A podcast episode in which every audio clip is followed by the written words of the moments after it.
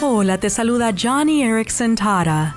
En el Salmo 59, David escribe, Pero yo cantaré de tu fuerza, por la mañana cantaré de tu amor, porque tú eres mi fortaleza, mi refugio en tiempos de angustia.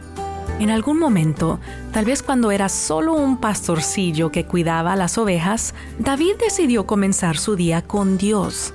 Sin importar lo que estaba pasando en su vida, se tomó el tiempo para reflexionar sobre la fuerza, el amor, la bondad y la protección del Señor.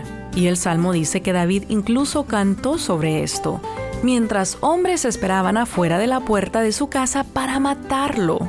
Oh amigo, amiga, hay algo especial en buscar a Dios por la mañana, especialmente en tiempos de angustia. Entonces, acompáñame en comenzar el día con un tono de agradecimiento y alabanza al Señor.